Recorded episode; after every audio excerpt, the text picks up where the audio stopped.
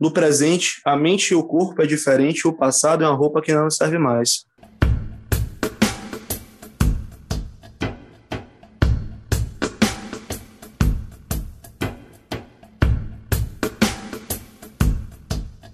Salve, salve, galera ligado aqui no Hiperespaço. Tudo beleza? Meu nome é Breno Queiroz e estamos começando mais um episódio aqui do nosso podcast. Sejam muito bem-vindos. O tema hoje vai ser muito massa. Vamos falar hoje sobre a profissão do barbeiro e empreendedorismo aqui na nossa cidade, em Salvador, cara. E já vou começar dizendo que a profissão do barbeiro não só uma profissão, mas a arte de ser barbeiro, né? Porque realmente o barbeiro é um artista de verdade. É mais antigo do que a gente pensa, velho. Começou com indícios lá da Grécia Antiga, mano, onde o os, as pessoas mais eloquentes, as pessoas mais sábias, elas tinham barbas bem volumosas, cabelos bem volumosos, né? E todos, toda essa cabeleira aí precisa de cuidados. Então, os primeiros barbeiros, eles começam ali, né? Nessa época, na Grécia Antiga, as barbearias, né? Entre aspas, porque ainda não tinha esse, esse, esse nome de barbearia, né? É, mas e, e, eram, eram lugares onde os homens se reuniam para poder discutir sobre política, sobre filosofia e tal, e também dar aquele trato na barbona né, tá ligado?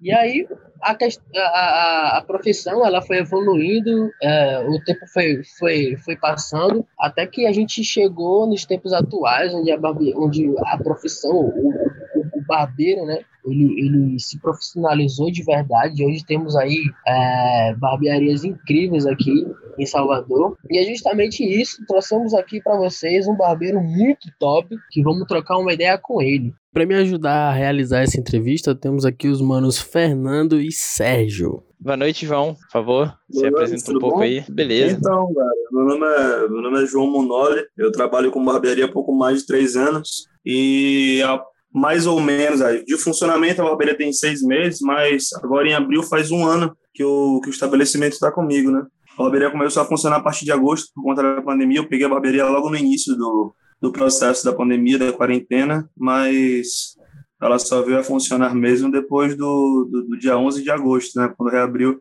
a segunda fase da quarentena aqui em Salvador. A segunda, segunda ou terceira? A segunda, a segunda, com certeza.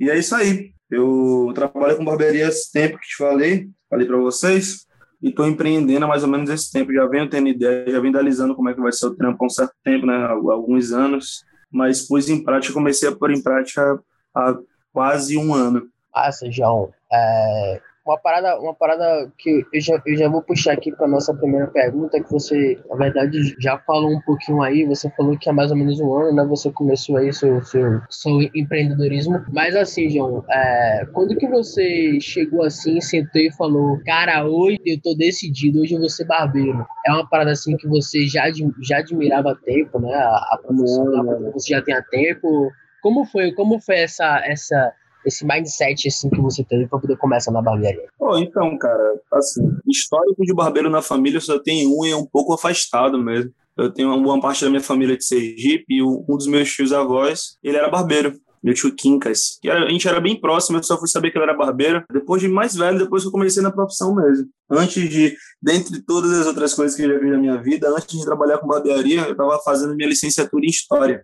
Eu cursava licenciatura em História na Universidade Católica aqui de Salvador, na UXAL. E entre idas e vindas, antes de trabalhar e fazer o curso, o cursar a licenciatura, eu trabalhava com design gráfico, acabei saindo do lugar que eu trabalhava, fazia uns bicos por fora do meu curso, mas não estava dando para sustentar. Já tinha tido, já tinha observado a profissão de barbeiro algumas vezes, mas foi um estalo, eu estava vendo na rede social um cara trabalhando com barbearia. Eu sempre tive uma certa aptidão a trabalhar com, com, com serviços manuais, é, eu lembro que foi no mês como julho, agosto. Eu comecei a pesquisar freneticamente sobre o assunto. Eu liguei para uma prima minha, como se fosse uma irmã. Ela mora em São Paulo, já tem quase 10 anos, talvez até um pouco mais difícil e ela é cabeleireira. E ela estava em Portugal na época, eu liguei para ela, ela, ela me deu uma ideia, me deu um maior incentivo, assim. E logo após eu liguei para as minhas tias, liguei para minha mãe, liguei para uma tia minha para ver se conseguia me ajudar a bancar o curso. Elas me apoiaram, eu passei alguns meses pesquisando sobre o assunto, pesquisando técnicas, pesquisando inserção no mercado, que é algo que mesmo existindo uma grande quantidade de oportunidades em barbearias que já estão funcionando, ou que existe um certo incentivo social hoje a, a, a se funcionar uma barbearia, é, existe uma grande escassez de mão de obra qualificada no mercado disponível. Né? Então, é, para que, que exista uma inserção no mercado eu precisava ser um bom barbeiro, e foi meu desafio durante, até hoje, né? Continua sendo, acho que nunca vai deixar de ser. Enfim, é isso, eu decidi ser barbeiro por necessidade. Deu, deu um estalo e eu entrei, comecei a pesquisar sobre o mercado e comecei a gostar muito do assunto. E vi que era algo que eu, que eu me identificava bastante. Então eu decidi ser barbeiro quase por pura e livre espontânea pressão. É. é, ma é massa essa, essa história sua aí. É, o, o nome do tio afastado que você falou é Quincas, é meu tio Quincas. Meu tio Quincas. Aí, nome ah, de... eu, eu lembrei do, do, livro de Jorge, é, Amado, livro, é. Jorge Amado, velho. Quincas Bernardo. É, lembrei, lembrei do, do nome dele. É um nome, é um nome diferente mesmo. Muito bom mesmo. E tipo assim, é, é importante aí que você tá falando, que tipo assim, você tava cursando é, faculdade de, de História, fazia outros trampos também, mas você estava dentro do que o pessoal considera padrão, né? Porque Isso, velho. A gente é obrigado a sair do, do ensino médio e entrar no nível superior, né? Então, não existe outra escolha para a gente. A gente é forçado, levado a escolher isso, né? Que eu acho um, um erro, um equívoco muito grande. Mas, enfim. Mas, ô, Fernando, mais ou menos, desculpa te interromper, porque, tipo assim, ó, é, eu já queria ser professor desde que eu era criança. Eu sempre quis ser Sim. professor de história. Era um sonho meu. E era um sonho meu fazer faculdade de história na Católica, cara. Eu sempre tive esse lance. Sempre teve, esse teve, teve, teve minha mãe falava. Minha mãe falava quando eu era criança, ah, porque a, a, a, Universidade Católica é uma boa universidade e tal. Eu nem conhecia, eu nem sabia o que era a Universidade Católica direito, mas eu queria estudar lá. Então foi meio que simbólico para mim. Quando eu saí do ensino médio, eu já trampava há muito tempo. Eu sou músico, né? Trabalhei em barzinho. Comecei Olha a trabalhar só, com, com 14, 15 anos de idade. Da hora, parei, parei de trabalhar mesmo ativamente, assim, como quase todos os finais de semana eu tocava, é, já um pouco mais velho. Então, tipo, eu, eu sou muito plural, eu sou muito, muito multitarefa, sacou? Sempre trabalhei com muita coisa para ganhar uma grana, por causa da situação em casa, nem sempre foi muito boa. Tal, eu tinha minhas coisas para custear, então é, eu trabalhava com muita coisa, mas meu sonho era ser professor. Então, o processo de sair da faculdade e de começar a focar 100% na barbearia que foi meio que uma transição mesmo, porque inicialmente a faculdade era a minha principal meta, e a barbearia ela veio como um segundo plano para sustentar a minha estadia na faculdade, né? Porque tem esse lance da ah, permanência. Sim. Estar na faculdade é uma coisa, permanecer na faculdade é outra e custa muito. Agora, e, então, e, tipo, tipo, assim, ela veio como uma alternativa. E com o passar do tempo, eu fui, fui me identificando, eu comecei a trabalhar na barbearia que tinha um bom movimento e eu comecei a trabalhar muito, né? Comecei a trabalhar muito, tive uma boa oportunidade, eu comecei a, me, a focar mesmo, a trabalhar como um profissional na minha área e começaram a se chocar. Curso, com, com, o curso de, de história com, com a barbearia começaram, começou a se chocar e eu tive que, que optar entre um e outro, porque eu não estava conseguindo fazer nenhum dos dois bem. Eu era um bom aluno na faculdade e isso me cobrava, os professores me cobravam, porque, porra, e aí, como é que está caindo esse rendimento e tal? Não tá legal e tive que optar entre outra, optei pela barbearia, pela conveniência financeira e pela, pelo, pelo, carinho que eu tenho pela profissão. Hoje eu tenho um puta amor. Na época era um carinho, sabe? Eu sentia vontade, gostava de fazer o que eu tava fazendo, mas hoje eu tenho um puta amor. É o que move minha vida financeira, e trabalho, enfim, as coisas ao redor. Uma realidade isso brava, é né, mano? Muito importante isso aí. Mas tem que isso é muito importante. Muito sinceramente, porque eu não faria qualquer outra coisa que não que eu eu tava vivendo um momento no meu curso que eu não viveria, velho. Nada que, que eu não gostasse, sacou? Porque estar fazendo uma licenciatura, pô, hoje ser professor é algo que, infelizmente, até as pessoas tratam de maneira pejorativa. Pô, ser professor é, não ganha grana, tal, isso aí ver do quê? Muito estresse, é ser professor de ensino médio, de ensino fundamental. Eu acho, antes de tudo, eu acho uma, uma grande ignorância. Um, eu acho que em todas as áreas, as pessoas que procuram se especializar de maneira adequada, que põem um foco, elas fazem o que quiser. Eu, eu convivi e convivo com barbeiros, entendeu? Puxando para minha realidade atual, eu convivi com barbeiros maravilhosos que não tiveram o empenho de fazer algo que eu, que eu faço em menos tempo. Barbeiros tinham muito tempo mais de profissão que eu, mais experiência, maior clientela, mas que não meteram as caras de fazer o que eu faço. Entendeu? Que é num momento muito difícil, de um momento em crise, eu acreditar no meu trabalho, acreditar na minha clientela e abrir um, estabelecimento. Entendeu? Então, é muito complicado, velho. Lidar com a faculdade, entendeu? Lidar com o ambiente acadêmico, que é um ambiente muito, talvez até tortuoso mesmo. Entendeu? Então, que optar por um sonho optar por uma realidade. E o meu sonho era realidade para mim na época, entendeu? Então foi, foi algo muito complicado. E ao mesmo tempo muito espontâneo, porque como eu estava gostando muito de barbearia, eu não faria nada que eu não gostasse, então eu fui para barbearia. Então foi algo pensado, foi tortuoso, mas pensado. Mas, por, por exemplo, por exemplo, é, o que acontece, né? Tipo assim, no seu caso, você disse que sempre teve sonho de, de se tornar professor, de cursar história. Mas repare que nem, nem, nem todas as pessoas têm o sonho de ingressar na faculdade. A galera é, às vezes não quer cursar uma faculdade, mas é levado porque é a única perspectiva de vida que tem. Só que uhum. existem outras profissões também. Por exemplo, já pensou que se, se você tivesse, durante o ensino médio, feito o curso de barbeiro profissionalizante, como seria diferente? Então, essas coisas assim que eu fico, fico pensando como, como tornar uma educação mais palpável, né? Porque a gente sai do ensino médio e não sabe porra nenhuma. A verdade é essa. Mas enfim. É. Né? Isso é Paulo Freireano que você está falando.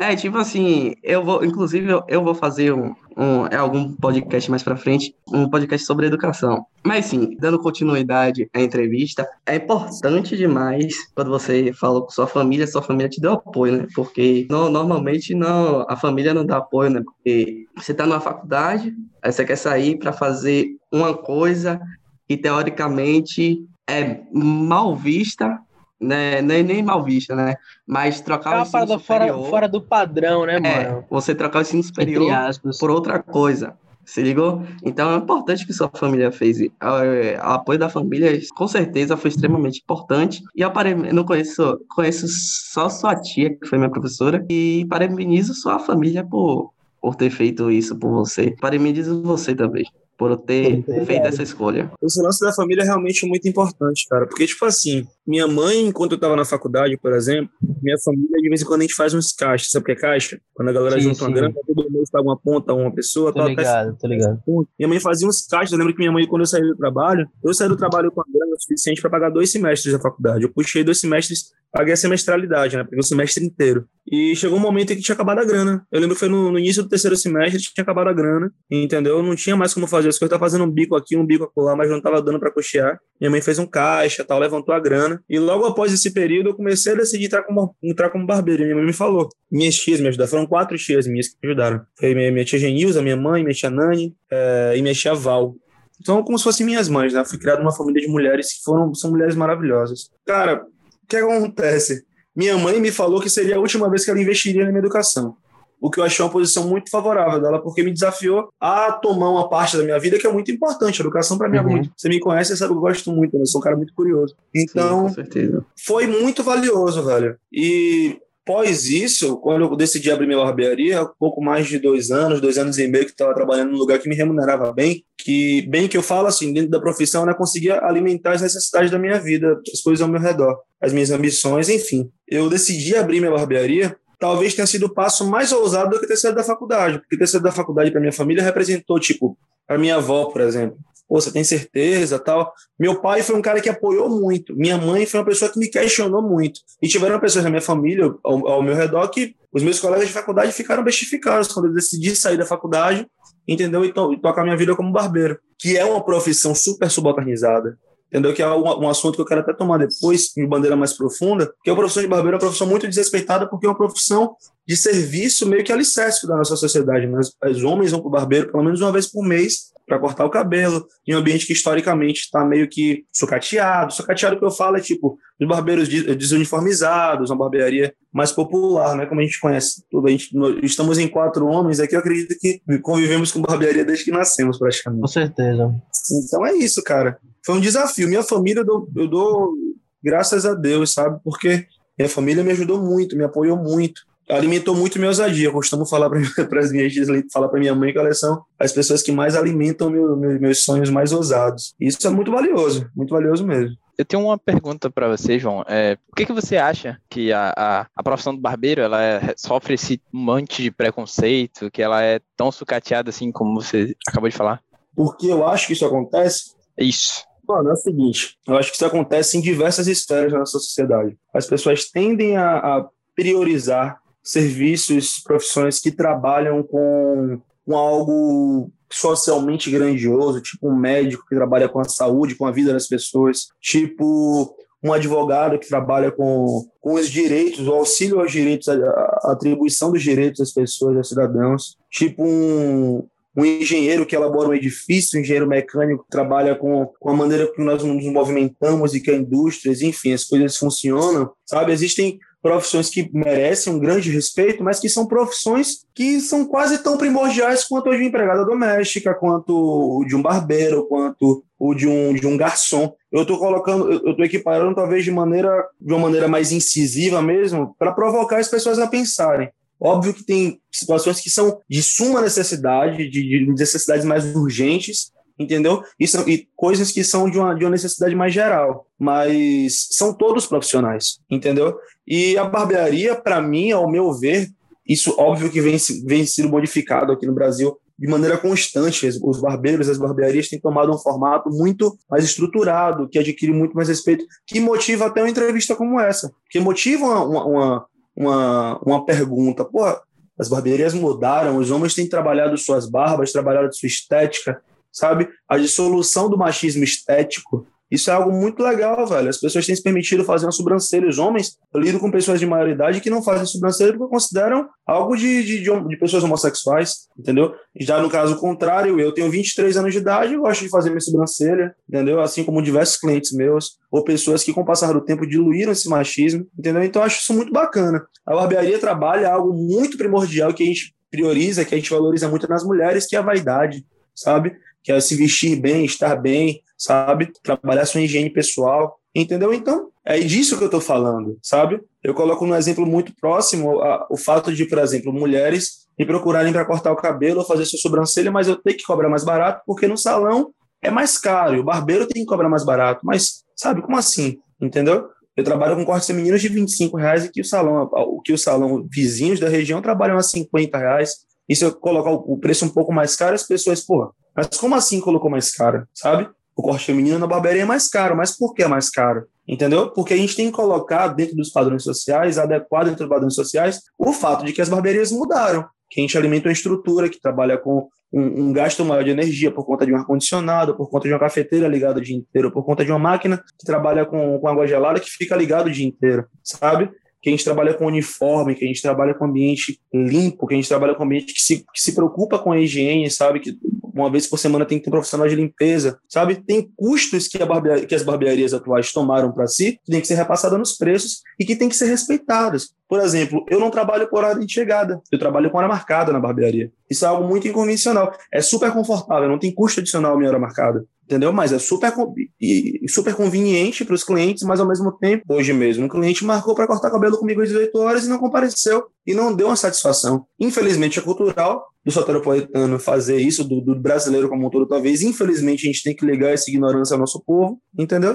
Mas eu tenho que lidar com isso. As pessoas costumam não respeitar, costumam criticar o fato de atribuir ao meu serviço um conforto gratuito, pô, sabe? As pessoas precisam respeitar a barbearia porque barbearia é um estabelecimento, o barbeiro é um profissional necessário, entendeu? Então é essa a questão. Ao mesmo tempo que eu participo de um. Eu poderia, por exemplo, falar que eu sou empresário e sou cabeleireiro, sabe? Para o papo ficar mais bonito. Pô, você trabalha com o quê? Pô, eu trabalho com enfermagem e você. Eu sou professor e você. Ah, eu sou cabeleireiro, eu sou empresário. Pô, soa de maneira diferente aos ouvidos. Entendeu? É por isso que eu faço questão de posicionar como barbeiro. Eu sou barbeiro. Porra, é barbeiro e tal as pessoas tendem a lidar até com certo, um certo humor quando eu falo sobre isso, sabe? Uhum. Enfim, as coisas vão, vão passando, né? Vão, vão perpassando. Isso são camadas sociais que a gente vai rompendo com diversas questões. E o que eu acho, e o que eu acho da hora, da hora também da, da, da sua fala, inclusive, João, é que é, eu acho que a barbearia atu, atualmente ela, ela, ela é bem assim um símbolo da modernidade, né? Você vai o, o cara ele vai para a barbearia com o intuito de ficar alinhado, com o intuito de ficar moderno e tal. Então há um símbolo aí de, de, de modernidade na profissão do barbeiro, na, na barbearia em si, né? É, como, como, como a gente, como você mesmo falou aí brilhantemente. E justamente falando dessa modernidade, cara, dessa estrutura evoluída que a gente vê tanto na, na profissão do, do, do, do barbeiro, né? É, a profissionalização ela tem as suas, as suas dificuldades e tal, justamente por ser uma profissão que está ficando cada vez mais exigente, né? E aí eu queria saber de você, assim, as suas principais, realmente, dificuldades que você teve, assim, ao começar, assim, eu falo em questão estrutural mesmo, sabe?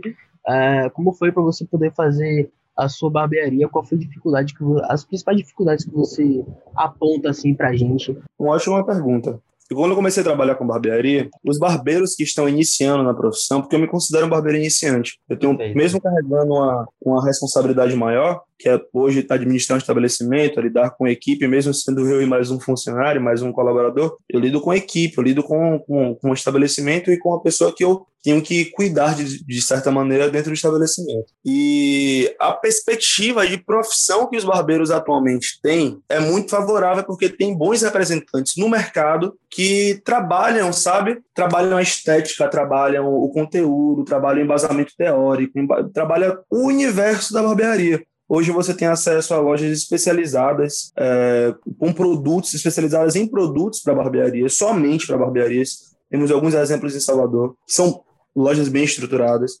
Temos um, um, pessoas como o Eduardo Miller, o seu Elias, sabe? Que são as, uhum. talvez as grandes referências, o Ariel, do, do rapaz do, do trabalha com corte blindado, sabe? Temos presente na nossa sociedade bons representantes, entendeu? O que eu acho algo muito legal. A dificuldade que um barbeiro enfrenta hoje na profissão é saber lidar com a estética glamorificada da profissão, porque está sendo glamour, glamourificado, não sei nem se é essa palavra aqui, esse, é. é. é esse mesmo adjetivo, mas enfim, algo que está sendo, sabe, a estética está sendo muito levada a, a, preços talvez até pouco generosos, sabe, mas em compensação, o grande desafio que se enfrenta hoje é um barbeiro tradicional aderir sem medo à nova estética de barbearia. Hoje, na Cidade Baixa, nós temos algumas barbearias que representam bem é, os padrões atuais de barbearias e eu me coloco nisso, mesmo tendo pouco tempo de profissão. Temos o Barbeiro da Bahia, que era onde eu trabalhava, quem administra é Robson, Danilo Teles. É, temos Confraria da Barba no Caminho de Areia, nós temos Jal do Corte, que é uma barbearia atual, mas que vem com uma grande estrutura. E qual a importância? Você estava conversando até com o próprio Jal recentemente. Qual a importância da gente ter barbearias nesse porte hoje na Cidade Baixa, com essa estética. Eu trabalho numa barbearia pequena, minha barbearia é pequena, mas Robson trabalha, por exemplo, com seis cadeiras, o, o proprietário, um dos proprietários do Barbeiro da Bahia. Já eu também trabalho por volta de seis cadeiras no estabelecimento. Sabe que são barbearias que atendem uma alta demanda de clientes. É, eu trabalho de maneira reduzida, mas eu, eu, trabalho uma estética no meu ambiente que, mesmo sendo uma barbearia popular, trabalha um aspecto de barbershop, que é o, o, o, que é glamorificado, sabe? Que é glamouroso na nossa profissão hoje. Isso faz com que barbeiros, como por exemplo, Adonai, que era o rapaz que cortava meu cabelo quando era moleque, ele trabalha a estética do ambiente dele. Isso faz com que seu Zé, que é um rapaz que tem uma barbearia na, na Ribeira, ele trabalha a estética do ambiente dele, mesmo ele sendo um barbeiro de muitos anos, entendeu? Mas ele tem um ar-condicionado na barbearia dele, tem uma portinha de vidro, sabe? Tem uma televisão passando um esporte legal, às vezes tem um Wi-Fi, eu não sei, eu não, não frequento o ambiente, mas sabe, é o que está dentro do, dos padrões de um comércio como barbearia hoje. A gente está incentivando, é um movimento que faz com que as pessoas na nossa profissão percam o medo, quebrem o gelo de investir na sua própria profissão. Porque, infelizmente, caso isso não aconteça, eles ficam para trás, entendeu? Quantos barbeiros, quantos, perdão, quantos clientes eu trouxe, por exemplo, do lugar que eu trabalhava para minha barbearia hoje, que trabalham uma estética diferente do ambiente, entendeu? Fora o meu padrão de qualidade de serviço, que é óbvio que é o principal, né? Mas vocês captaram o que eu estou falando? A dificuldade é justamente colocar os pés no chão entender que a barbearia, o ambiente como uma barbearia, é um ambiente a ser respeitado e estruturado, sabe? Somos profissionais que, que trabalham com a autoestima de pessoas, trabalhamos, trabalhamos com a estética de pessoas que, pô, cansa de acontecer de uma pessoa chegar na barbearia com aspecto de meio maltratado, a autoestima meio para baixo, sabe? A gente está aquém da realidade dessa pessoa, aquém do humor dessa pessoa, mas quando a gente corta um cabelo, cara, a pessoa se é transformada no ambiente. Então, pô, sabe? Essa é a real necessidade de uma barbearia na sociedade que vivemos. Um país desigual, um país que tem as condições financeiras meio desigualdade social absurda, num país que passa por um, por um, sistema político completamente defasado, entendeu? E que, como é que, o, que é uma barbearia? Porra, chega a ser audacioso, né? Mas é, é real. O que, é que uma barbearia trabalha na autoestima de uma pessoa que passa o dia inteiro trabalhando num lugar meio mais ou menos e quando próximo ao final de semana essa pessoa corta o cabelo fica bonito para sair com sua namorada, para sair com seus amigos? Qual a importância social que essa barbearia tem? Esse profissional tem, sabe?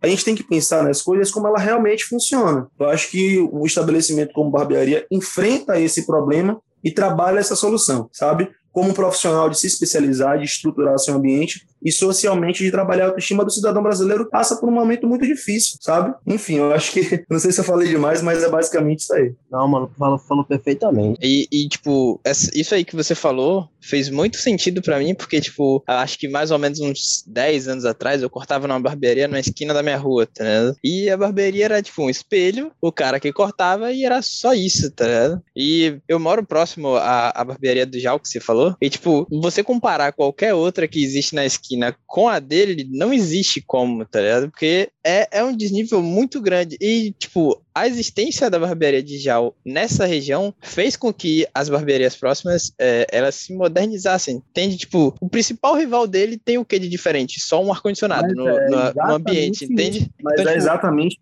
isso que eu tô falando. Exatamente isso. É, é incrível como a gente tá falando em nomes como de Jal, que tem. Desculpa te interromper, me perdoe. É, só para contextualizar o que você tá falando. Jal é um barbeiro que passa por anos de profissão, que já foi para alguns lugares do país ministrar e tomar cursos, o que eu acho maravilhoso ele já ministra cursos muito bons, workshops muito bons, entendeu? É uma referência em relação a cortes estilizados aqui na Cidade Baixa, entendeu? E é um cara que tem um, uma, uma, trajetória profissional muito boa. Eu coloco o Robson também, é o rapaz que, o homem que me, um dos caras que mais me ajudaram na minha profissão. É o proprietário, um dos proprietários da barbearia que eu trabalhava. É um cara que tem aproximadamente 25 anos de profissão e que tem, tem menos de 40 anos de idade, entendeu?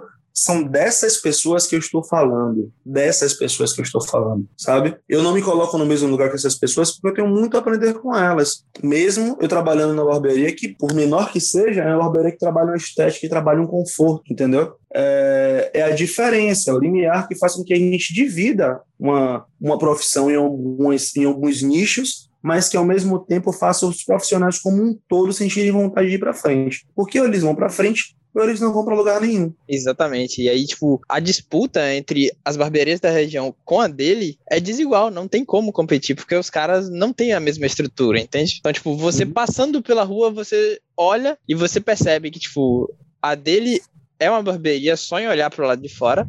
E as outras você olha e pensa que, tipo, pô, será que o cara vai cortar meu cabelo de machado, tá ligado? Porque é, parece uma garagem, tá ligado? É literalmente como se entrasse um carro ali. É, pô. É onde Porque, sei lá, velho. é porque não tem como eu explicar, tá ligado? Mas, tipo, é muito desigual a entrada, tá ligado? É, muito, muito rudimentar que você cara.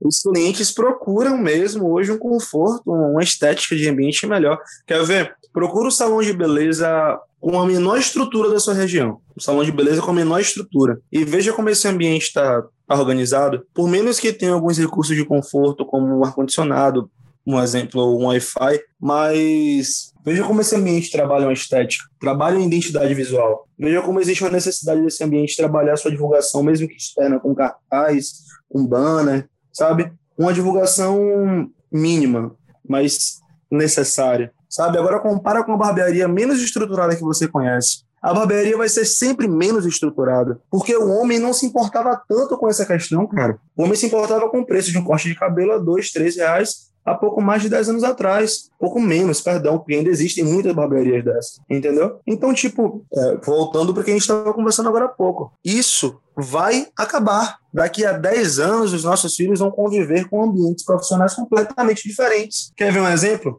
Você já assistiu o filme Uma Barbearia Muito Louca? Uma, um filme meio antigo, norte-americano? Pô, não, nunca assisti. É, mas depois assista. Nessas barbearias, os barbeiros trabalham com máquinas sem fio. Isso para vocês talvez não represente muita coisa, mas vocês lembram quando vocês eram moleques, a, a, a, máquina, o, o fio da máquina do barbeiro meio que enroscava no seu pescoço, sabe? De trabalhar. Isso para o barbeiro, cara, é o fim. Hoje eu trabalho com três máquinas sem fio que eu comprei há dois anos atrás e na época eram as melhores máquinas do mercado. E tipo, isso chegou no Brasil relativamente agora. Já tem, por exemplo, um Wall Magic Clip há 5, 6, 7 anos no mercado, sacou? Mas o que eu tô querendo trazer é a estética. Porque a estética da barbearia mais desenvolvida no Brasil hoje, a mais popular e desenvolvida no Brasil hoje, trabalha uma estética de mercado norte-americano, sabe? Porque a Barber Polly tem aquele o, o, símbolo da barbearia é uma Barber Polly branca, vermelha e azul, sabe? porque nos Estados Unidos os barbeiros faziam, além de cortar cabelo, alguns serviços, alguns serviços sociais básicos, como arrancar, arrancar dente, sabe? Pequenas cirurgias, fazer uma sutura, um ponto, sabe?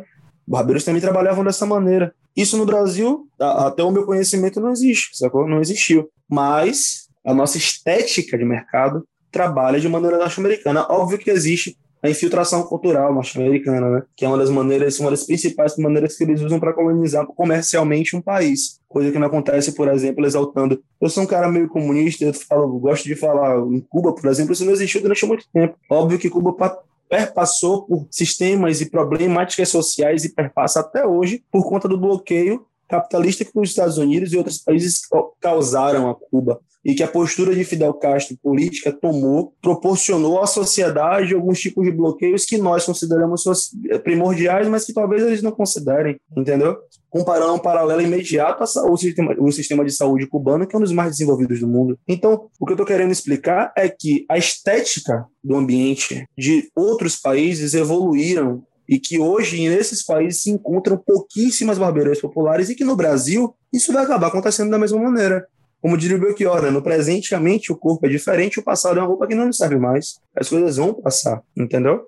E acredito que os barbeiros vão acompanhar a gente. Eu acho que é um movimento, sabe? É um movimento na nossa profissão. Eu acho, eu acho, eu acho muito da hora isso, isso, isso que, você, que você falou, João, sobre parte dos, dos barbeiros cirurgiões. Eu, eu li isso, mano. Eu vi que eles eram chamados de barbeiros cirurgiões. Era essa, essa, essa nomenclatura que tava. E eles só deixaram de ser, de, de, de trabalhar com esse tipo de, de, de, de serviço, né? Lá pro início do século XX, que é quando os barbeiros começaram a se, a se especializar assim, só em, em, em, beleza. Então é muito da hora ver o quanto que a profissão de barbeiro ela, ela sempre significou, tá ligado? Hoje, obviamente, que você tem já um, uma ressignificação do que é, como você trouxe brilhantemente aí, de uma ressignificação social que o, que o barbeiro tem na nossa sociedade, mas que sempre teve, tá ligado? O ambiente da barbearia e o barbeiro, eles sempre tiveram funções muito, muito importantes, assim, sociais, mano. Muito interessantes que você trouxe, de verdade. Com certeza, com certeza. Muito obrigado.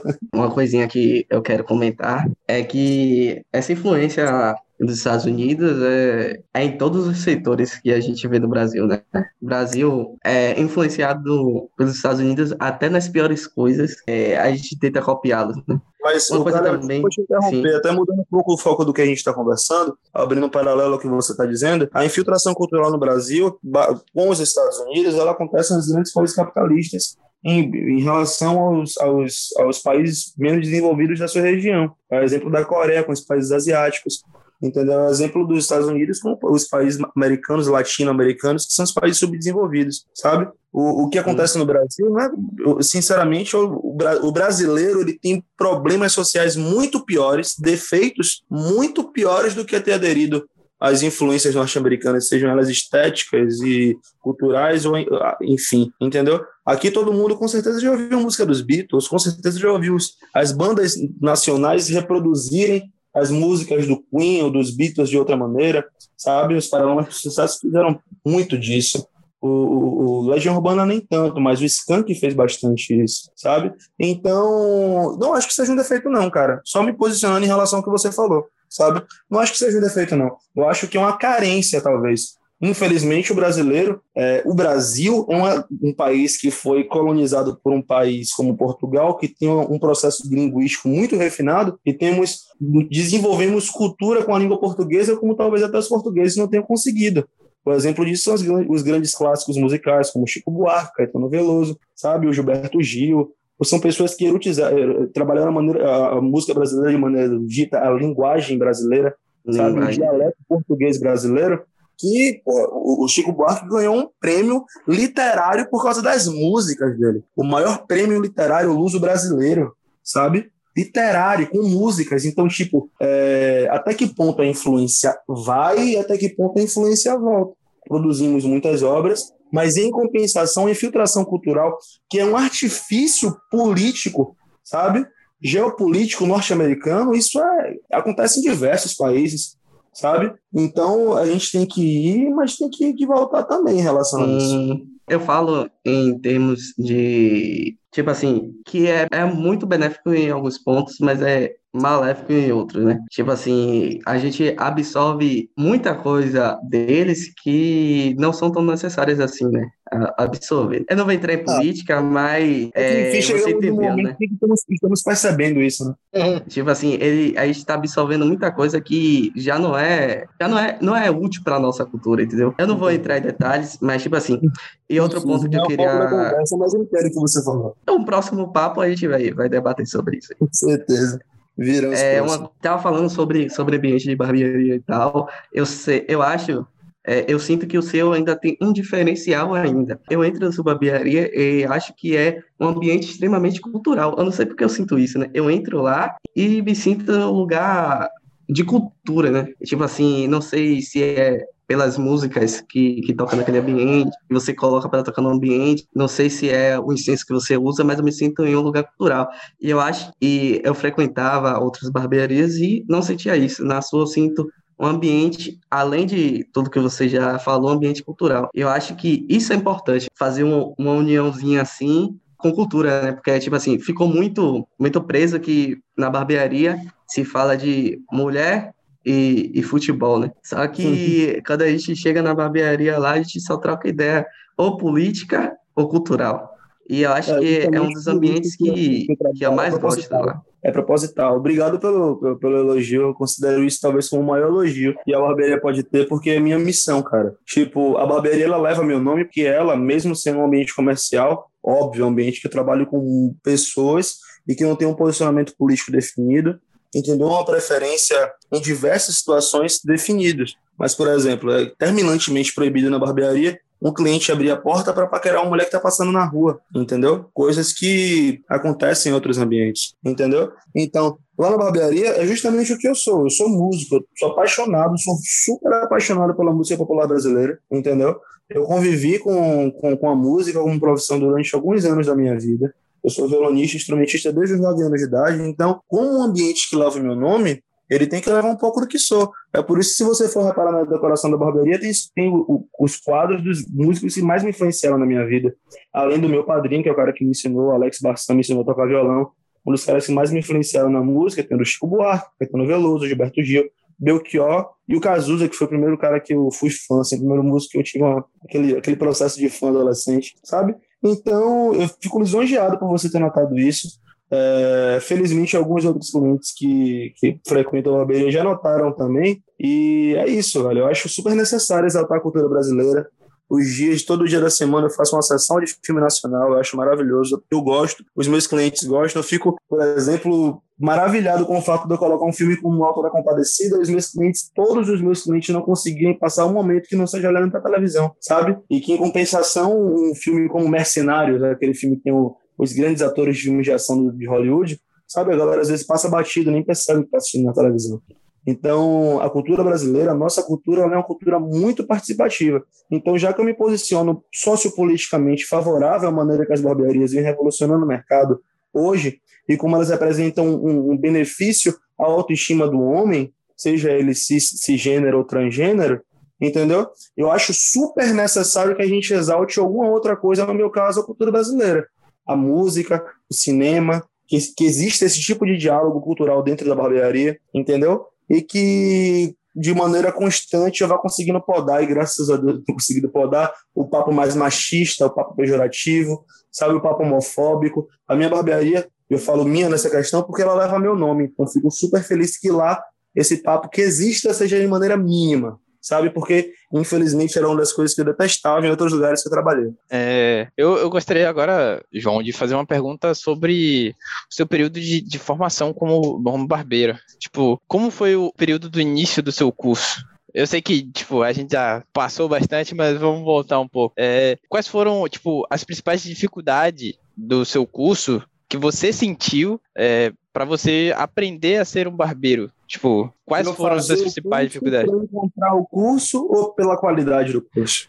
Não, não. É ao fazer o curso, quais as dificuldades você sentiu no curso? E, tipo, existe um período de estágio? Existe alguma coisa desse tipo? Pô, essa pergunta é ótima, hein? Eu não esperava e, pô, ela me pegou pelo pé. Porque realmente é uma coisa que eu notava bastante. Eu fiz o curso na escola de cabeleireiro. Era um curso de barbearia. Eu tenho certificado de cabeleireiro masculino reconhecido. É, tá até exposto lá na barbearia. Então, lá era um ambiente, basicamente, todos os cursos que tinham dentro da casa eram femininos, fora o curso de barbearia, de corte masculino, em que lá dentro eu tive duas aulas, foi um mês de curso intensivo todos os dias, entendeu? E que lá dentro eu pude aprender técnicas de tesoura, que foi muito bom para mim, porque hoje o que eu trabalho com tesoura, meus cortes e mechas, tipo, 80% foram técnicas que eu aprendi no curso, entendeu? Aprendi noções de higiene, aprendi princípios de higienização dos materiais, sabe? Alguns, alguns embasamentos teóricos, hoje muito acessíveis em YouTubes da vida, mas que de maneira pessoal, sabe, com o professor, isso ajudou bastante. Em compensação, por exemplo, o meu professor de, de barbearia, ele não era formado em barbearia, ele foi o cara que me ensinou tecnicamente. O professor Paulo, ele foi o cara que matou o Moa do Catendê, aquele mestre de capoeira que foi morto com 12 facadas, lá no, no, no Engenho Velho da Federação. Do Velho de Brotas ou da Federação, não lembro, acho que foi de Brotas, sabe? É, eu não coloco isso nas costas do curso, óbvio, não, não vou fazer isso de maneira. O, curso não tem nada a ver com isso. Mas foi e foi até contextualizando mesmo para contextualizar a situação. Mas enfim, é, ele foi um cara que me ensinou de maneira técnica, o curso me ensinou de maneira teórica, mas ambos muito superficialmente. E a gente sabia, a gente sabia que era só um ABC. Tanto quando eu comecei a trabalhar com o Robson, que foi o cara que mais me ensinou a trabalhar com corte de cabelo e a dinâmica diária de lidar com clientes, enfim, o ambiente de barbearia, é, eu evolui muito mais, sabe? Hoje, eu, eu não conheço. 80% dos barbeiros que eu conheço não tem curso de formação. Entendeu? Porque até, até porque não é obrigatório. É um serviço que não é obrigatório você ter um curso de formação. Mas, em compensação, acredito que seja muito necessário. Muito necessário. Muito necessário, porque eu já vi barbeiros que tinham anos de produção não conseguiam cortar bem o cabelo com tesoura, sabe? Eu acho, eu acho da hora isso que você falando, você falar, João, da, da, do que o curso apresenta, né, do, do que o curso traz para quem realmente está tá buscando essa, essa profissão, buscando se especializar, se profissionalizar. E eh, a minha próxima pergunta é justamente nesse, nesse, nesse quesito. É, gostaria realmente de saber sua opinião, se você acredita que hoje os cursos que, você, que a gente tem no mercado aí, que estão sendo, sendo oferecidos, eles realmente são eficientes, se, se você enxerga que o, os cursos eles realmente formam barbeiros, entendeu? Tipo, qual a sua visão assim que você tem? Em Salvador nenhum, sinceramente, e uhum. formem que sejam diferentes do que eu vi e eu pesquisei em quase todas as instituições, se não todas as instituições que prestavam cursos para barbeiros em Salvador. Eu acredito que nenhuma instituição tenha evoluído de maneira estrutural para fornecer um curso básico para um bom barbeiro, sabe? Ou o curso faz um, uma aula por semana e demora oito meses e não vai trazer ao, ao, ao aluno um embasamento suficiente para poder lidar com o ambiente de barbearia, entendeu? E aqui em Salvador, o máximo que a gente pode conseguir talvez seja o curso Barber Day com o seu Elias, é um aplicativo de celular que talvez tenha até mais embasamentos teóricos, mas não vai ter nada prático, entendeu? Uhum. E que é muito necessário no ambiente de barbearia. Enfim, é, é algo muito debilitante mesmo na nossa profissão. É, é, é a profissão de barbearia um bom barbeiro ele se forma muito pelo tato. Mesmo tendo mil workshops hoje, sabe? Tendo mil workshops para fazer barbearia ou algo direcionado à descoloração, corte com tesoura, sabe? Finalizações, pigmentações, enfim. Existem diversos tipos de especialização mas um curso básico de barbeiro é um déficit muito grande que a gente tem aqui de maneira presencial em Salvador. Eu, eu meio que entendo, tipo, é, eu sei que pulei um pouco o momento da fala, mas tipo, eu meio que entendo essa dor que você falou, que, tipo, vários barbeiros não têm formação, eles não fazem o curso, não têm certificado, tá ligado? Porque na minha área também é assim, eu trabalho com TI, e, tipo, querendo ou não, algumas empresas, elas pedem o diploma, só que, tipo assim, a grande maioria das empresas, elas não precisam que você tenha um diploma. Elas vão te dar um teste. Então, se você passar no teste da empresa, para ela tá lindo, entendeu? Então, tipo, Nossa. eu entendo um pouco dessa parte que, tipo, você querendo ou não, teve um, um, período em que você foi buscar o conhecimento, que você foi aprender, e, tipo, outra pessoa que, que não passou por esse processo, não que seja obrigatório, mas tipo, outra pessoa que não passou nesse processo, abre, sei lá, uma barbearia próxima, e aí vai competir com você. Só que aí o seu grande diferencial foi essa questão da estrutura e tal, que a gente estava conversando anteriormente. E, tipo, eu acho isso um diferencial não por causa do curso, eu acho isso um diferencial por causa dos barbeiros que entenderam que, tipo, não é qualquer ambiente, não pode ser qualquer ambiente, tem que ser um ambiente que demonstre aquilo que vai ser feito ali dentro. Então, tipo assim, não é que você paga dois reais e sai com o cabelo cortado. Não é somente isso. Porque nos meus momentos de que eu já fui na... em algumas barbearias, né? Obviamente, desde que, né? Cresceu o cabelo tem que cortar, né? Então, eu já passei uhum. por várias barbearias e, tipo, nenhuma delas, nenhuma delas eu saí satisfeito com o corte do meu cabelo, entende? Porque, tipo, eu sei que a ideia do corte do meu cabelo sou eu que vou chegar lá e vou dizer, ó, oh, quero o corte mais ou menos assim. Só que, tipo, a maneira que o meu cabelo em si foi cortada não me deixava satisfeito, entende? Quando eu saía de lá, você falou anteriormente também que, tipo, a pessoa, o, o, barbeiro, ele pega uma pessoa que tá, tipo, meio cabisbaixo e, tipo, dá um trato no. Vou usar essa palavra, tá? Mas dá um trato no visual da pessoa e, tipo, o humor da pessoa muda, várias coisas da pessoa mudam. Então, tipo, eu ia em algumas barbearias e eu não ficava feliz em, entende? Eu, eu só Isso ia porque. É. Isso, a probabilidade disso acontecer, cara, continua sendo muito, muito concreta. Tipo, hoje, as pessoas que querem empreender, empreendem em barbearia porque sabem que vai dar um retorno, um certo retorno financeiro. Talvez a barbearia mais bem estruturada da Cidade Baixa hoje, talvez não. Durante muito tempo foi, hoje tem, hoje tem uma competitividade maior. Mas o dono da Confraria da Barba, por exemplo, não é um barbeiro, ele é dentista, mas é um cara que quis empreender em barbearia. Obviamente deve estar empreendendo com sucesso. Tem um certo tempo que a barbearia dele funciona, a Confraria da, Barba, a Confraria da Barba aqui na Cidade Baixa funciona há alguns anos já. É a barbershop mais antiga da Cidade Baixa. Mas mesmo assim é recente, sabe? E é justamente isso que eu queria ressaltar. Talvez daqui a 10 anos isso aconteça bem menos. A probabilidade de isso acontecer seja bem menor. Eu costumo aconselhar as pessoas que querem a barbearia que, antes de tudo, ou se tornem bons barbeiros, ou que contratem e bem remunerem bons barbeiros. Porque a probabilidade de você montar um ambiente super bem estruturado, mas fadar em relação à qualidade de serviço, que é o principal, entendeu? Aconteça. Então, quando, quando eu decidi trabalhar com barbearia, eu decidi, antes de tudo, me tornar um bom barbeiro. Eu já sabia que eu queria abrir uma barbearia. Eu sempre quis administrar um negócio, entendeu? Eu tive pretensões de ter um, uma gráfica, uma gráfica de, de, escritório, por exemplo, uma gráfica que trabalhasse com pequenas tiragens de materiais, sacou? Eu já tive necessidade, eu tive vontade de abrir negócios, entendeu? E quando pus meus pés no chão e vi que barbearia era um caminho e que eu gostava daquele caminho, eu me estruturei para ser um bom barbeiro. É por isso que hoje eu me considero um cara é, pessoalmente, profissionalmente bem sucedido. Eu me considero um bom barbeiro. Óbvio que eu estou no início da minha trajetória. Eu acredito que a trajetória de um barbeiro, de um bom barbeiro, talvez de qualquer bom profissional, seja vitalícia, sabe? O processo de aprendizado seja vitalício, até porque se eu parar no tempo tecnicamente, eu vou ser ultrapassado pelos próximos barbeiros, cara. O mundo empresarial ele funciona assim, ele é rotativo, entendeu? Eles são camadas e camadas e camadas e camadas da mesma coisa, mas a mesma coisa é disposta, trabalhada, vendida de maneira diferente entendeu? É, hoje, os cortes que mais estão na moda, um degradê navalhado, um corte raspado do lado, são os mesmos cortes que os militares norte-americanos usavam na década de 50, 60, 70, entendeu? São cortes militares, entendeu? Por exemplo, uma, uma, um colégio militar, a, a, o CPM aqui de Cidade Baixa, né? Os, antigamente os moleques sofriam porque não podiam colocar um corte da moda. Hoje os moleques estão colocando um corte da moda tranquilo porque o corte da moda é o corte militar sabe? Então, são maneiras diferentes de vender a mesma coisa. Isso vai acontecer, vai continuar acontecendo. Enquanto o mundo for capitalista, isso vai continuar acontecendo. Eu, eu quero fazer agora uma pergunta um pouco delicada. É, em todos os processos na, durante nossa vida, a gente meio que enfrenta dificuldades, né? Então, em algum momento nessa tra sua trajetória, é, junto, seja com o seu professor, é, ou até mesmo na sua própria barbearia, você já pensou em desistir de tudo, em fazer outra coisa? Cara, sim e não.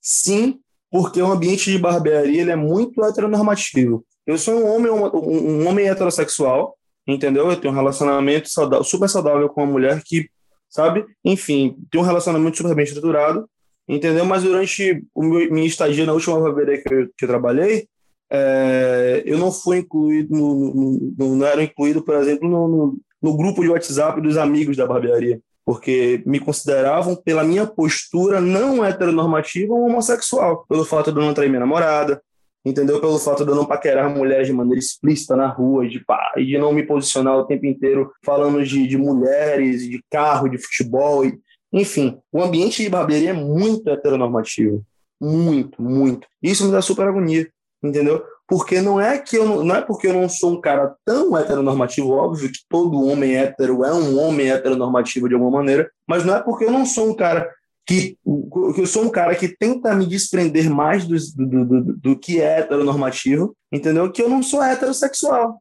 entendeu? Então isso diversas vezes me deixou super chateado. Não ao ponto de eu desistir de ser barbeiro, mas ao ponto de eu querer muito sair de onde eu trabalhava e abrir meu próprio negócio.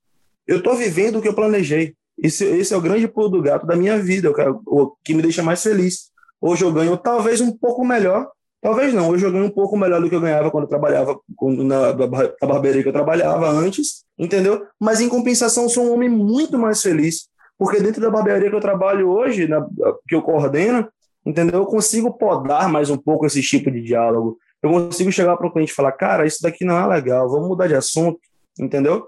Coisa que se eu tentasse fazer na barbearia que eu trabalhava, talvez fosse mal visto. Eu não fizesse porque eu tinha medo de fazer, porque eu trabalhava num ambiente em que eu não coordenava. Que eu poderia tomar um esporro do meu chefe, por exemplo, que mesmo tendo sido um cara ótimo na minha vida, é um ser humano como qualquer outro. Entendeu? Então, tipo, já pensar em desistir? Não. Eu pensei em desistir de pouquíssimas coisas na minha vida mas ficar muito chateado, passar por problemas muito complicados, até psicologicamente dentro da minha profissão, com certeza. Casa um, um pouco com, com o que eu falei, né? Que o ambiente de barbearia ficou né, conhecido por só falar de, de futebol. E sempre aquele papo chato de pegar uma e outra mulher, né?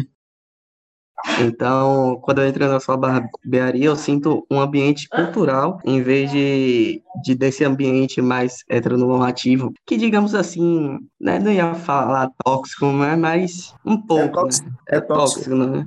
É tóxico, tipo né? assim, é tóxico mesmo. Por exemplo, eu vou dar um exemplo prático, desculpa te interromper. Lá na barbearia eu tenho uma regra. Você quer olhar a barbearia durante a maior parte do tempo, quem está dentro da barbearia consegue ver quem está fora, mas quem está fora não consegue ver quem está dentro. Passa uma mulher bonita na porta da barbearia, não tem o mínimo problema do cara olhar, admirar, falar, até falar de maneira meio machista mesmo, meio grotesca, sabe? De, porra, mulher gostosa, enfim. Aqueles elogios meio, meio exacerbados, sexualizados que os homens fazem comumente, mas de contrapartida, é determinantemente proibido qualquer homem abrir a porta da barbearia para querer uma mulher na rua. Porque tem barbearias que as mulheres não passam na porta, que não se sentem à vontade de entrar, porque fica um bocado de marmanjo na porta paquerando, fala, sabe, falando, agredindo de maneira, sabe, sexual mesmo, maneira misógina, sabe, aquela coisa meio nojenta que o homem faz, que o homem comumente faz ou é educado a fazer, sabe? E que lá na barbearia esse tipo de atitude não se cria, entendeu? Então, é um dos exemplos que eu posso dar, mas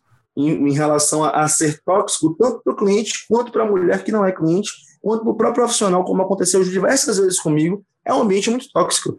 Barbearia, homem é um ser tóxico, homem tradicional é um ser tóxico, e a barbearia, que é um ambiente tradicionalmente masculino, é um ambiente muito tóxico. Com certeza, tipo assim, eu já, já me deparei com situações que já ocorreram isso, né? Ou tá na frente da. Eu pequeno, né? É, pequena, cortando cabelo, tá um monte de homem na frente da barbearia, passa uma mulher e fica é, usando adjetivos é que não cabe falar aqui, né? Mas usando adjetivos bem, bem, bem, bem grotescos mesmo. Né? E, tipo assim, na sua barbearia eu entro e eu acho que, que é um dos pontos mais altos que, que eu sinto do ambiente, é a leveza do ambiente e, como eu já falei, né, é um ambiente extremamente cultural.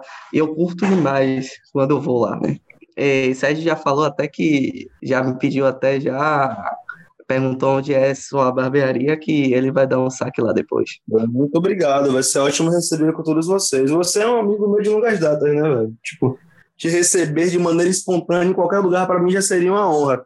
Mas saber que você sente a vontade em frequentar o lugar que é um dos meus sonhos realizados, e se sente à vontade, se sente. Porra, isso, isso para mim é, é valiosíssimo, velho. Então, João, você, como a gente já pôde observar aqui na nossa, na, na, no nosso papo, você é um cara que você absorve muito do que você vive, né? E eu gostaria de saber qual foi a principal lição que você tirou todo esse processo seu de profissionalização é, como barbeiro, né? O que você pode falar assim para nós do seu, das lições que você tirou? Que antes de tudo, eu sou um ser humano comum. Eu sou um homem jovem, um homem de 23 anos de idade cheio de sonhos e cheio de realizações, que tem uma família, que tem um bom relacionamento, que preza por boas amizades, que precisa se manter psicologicamente saudável, entendeu? E que tem muito sonho a realizar. Talvez a barbearia, mais do que qualquer ambiente que eu tenha vivido na minha vida, tenha me mostrado que eu sou um ser humano comum, entendeu? Que tudo que, tudo que eu falo, tudo que eu expresso, tudo que eu faço, faz parte da minha construção como ser humano, mas que, como qualquer um, eu sou um ser humano, entendeu? O ambiente acadêmico, a minha juventude, as coisas que eu ouvia, os artistas que eu procurava entender, todos eles me trouxeram a sensação durante muito tempo de que eu era algo além, sabe? Algo e sou. Acho que boa parte de mim é, mas misto, isso tudo só me mostra, só me trouxe, só me trouxe mais próximo do ser humano comum, do homem comum que eu sou. Eu lido com um público muito legal. Eu lido com pessoas, porra, eu lido com o povo brasileiro numa cidade como Salvador, sabe? Eu lido com, com negro, eu lido com branco, eu lido com pobre, eu lido com pessoas que têm uma condição financeira um pouco mais razoável, entendeu? Eu lido com pessoas, então, porra, se eu lido com tantas pessoas e que por menor menos proximidade eu tenha em relação à opinião, sabe, em relação à afinidade com aquela pessoa, aquela pessoa tem algo a me mostrar, tem algo a me ensinar. Eu aprendi, cara, e talvez seja essa a melhor parte da minha profissão. Eu aprendi coisas maravilhosas com seres humanos odiáveis e conviver coisas muito insuportáveis com pessoas maravilhosas. Então, a barbearia me ensinou e me ensina diariamente a ser um bom ser humano. Só. E tudo isso. Agora, só para finalizar aqui, como, como a gente está num papo cultural também, é, eu gostaria de saber o que você indicaria para os nossos ouvintes em termos de dica cultural. Né? Pode ser filme, dica livro, cultural. música. Pode mandar aí o que você quiser. Ó, eu tenho o meu top 5, né? O meu top 5 são as músicas que mais me influenciaram. O Chico Buarque, Caetano Veloso, o Gilberto Gil, o Cazuza e o Belchior, que são os caras que me construíram intelectualmente na coisa que eu mais amo na minha vida, que é a música. Então vou recomendar algo de cada um deles. é, tem um, um, álbum do Chico Buarque que são álbuns dos grandes sucessos. Eu vou mandar o link de cada um para vocês depois. É, que ele é muito bom porque ele trabalha os melhores, as melhores músicas do Chico Buarque na visão de quem o publicou, mas que não são músicas é, vendidas, são músicas não comerciais, que eu descobri muito recentemente que eu estou apaixonado. Depois eu vou mandar o link. O do Caetano Veloso, eu vou recomendar o álbum Cinema Transcendental ou Cores Nomes? O Cores Nomes, o Cores Nomes. Eu acho que é o melhor álbum, o álbum que eu mais gosto do Caetano. Do Gilberto Gil, com certeza o Refavela. Do Belchior, o álbum que mais revolucionou a minha vida enquanto jovem brasileiro soteropolitano, o Alucinação. Me tirou do chão com 15 anos de idade e até hoje não me pôs os pés no mesmo lugar. E do Cazuza, com certeza, o Ideologia. Eu conheço todo, todos os álbuns. Acho que todos os álbuns aí que você falou eu conheço. Exceto talvez o de Chico Buarque. Eu não me lembro se, se eu conheço. O de Chico Buarque eu posso trocar pelo Sinhá ou pelo Carioca. Não, perdão. Eu troco pelo mais recente. Chico Buarque pode colocar as caravanas. Pô, ah, esse, é, esse é maravilhoso. Eu fui pro show, tive a honra de ir pro show e até tocar na mão de Chico Buarque, velho. Foi um dos dias mais intensos da minha vida, talvez um dos mais felizes, mais satisfatórios enquanto músico. Foi, foi ter ido no show do Chico Buarque. Então, Pode colocar no, último, no, no lugar do álbum dele, pode colocar o, o, o Caravanas, com certeza. Beleza. Então, galera, vamos, vamos chegando a mais um finalzinho aqui da nossa, da nossa entrevista muito top com o nosso, com o nosso mano João. João, primeiramente queria parabenizar você por, toda, por todo o seu, o seu pensamento, cara, por todo o seu, o seu mindset muito, muito vencedor. Tenho certeza que puta, você é um cara super novo é, e tem um futuro brilhante aí pela frente. Um cara de que a gente pode ver que é um cara super de atitude, um cara que vai lá e faz, tá ligado? E só tem a crescer. Então, muito sucesso para você. Muitíssimo obrigado por ter participado aqui com a gente. Foi realmente um prazer imenso. Fala aí se você tiver alguma coisa para poder falar, para poder encerrar aqui nossa entrevista. Dá suas redes sociais aí para a galera poder obrigado, seguir seu obrigado. trampo. Muito obrigado. Muito obrigado pelas palavras, muito obrigado pelo convite do Fernando. Para mim foi algo muito legal, porque é, é um reconhecimento profissional, né? Você ser chamado para um podcast, pô, uma entrevista, os organizadores já eu considero muito legal estarem querendo que eu expresse a minha posição em relação à profissão que eu toco, Isso para mim é maravilhoso, eu fico muito eu fico lisonjeado. É, minhas redes sociais, principalmente o Instagram, é João M Barbearia, é onde eu coloco todo o trabalho da barbearia. É, coloco sugestões musicais sempre no Instagram, tá nos stories. Então, profissionalmente, o que eu tenho a oferecer para vocês, além do espaço que fica lá na Avenida Imperatriz, número 129, logo no início da, da avenida, próximo ao Colégio São José. Não tem quase erro nenhum. É pequenininho, mas dá para ver que tá lá.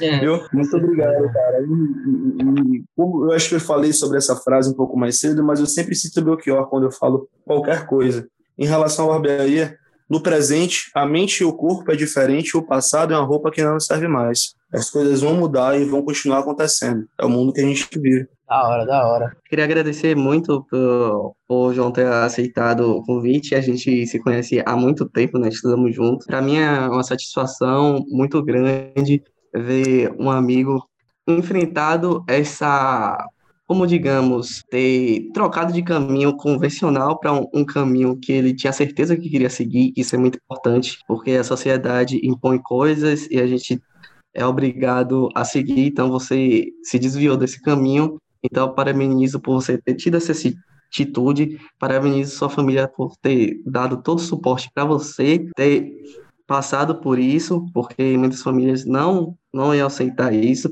Então, parabenizo também a família Parabenizo o seu trabalho, sua atitude de ter colocado as caras para abrir sua barbearia, que se abriu no ano passado, no meio da pandemia. Eu, com certeza, entendo como foi uma situação complicada, mas você tocou seu projeto, não desistiu dele, foi até o fim, e isso é, é, o, é o principal ponto que além de tudo que a gente falou aqui, né, o principal ponto que a gente pode deixar para os ouvintes, né? Sempre ir atrás dos seus sonhos, não desistir deles, então, sempre que você estiver no caminho convencional, seja obrigado por qualquer outra situação e você achar que não é aquele o seu caminho, você pode mudar. E aqui tem um exemplo de João.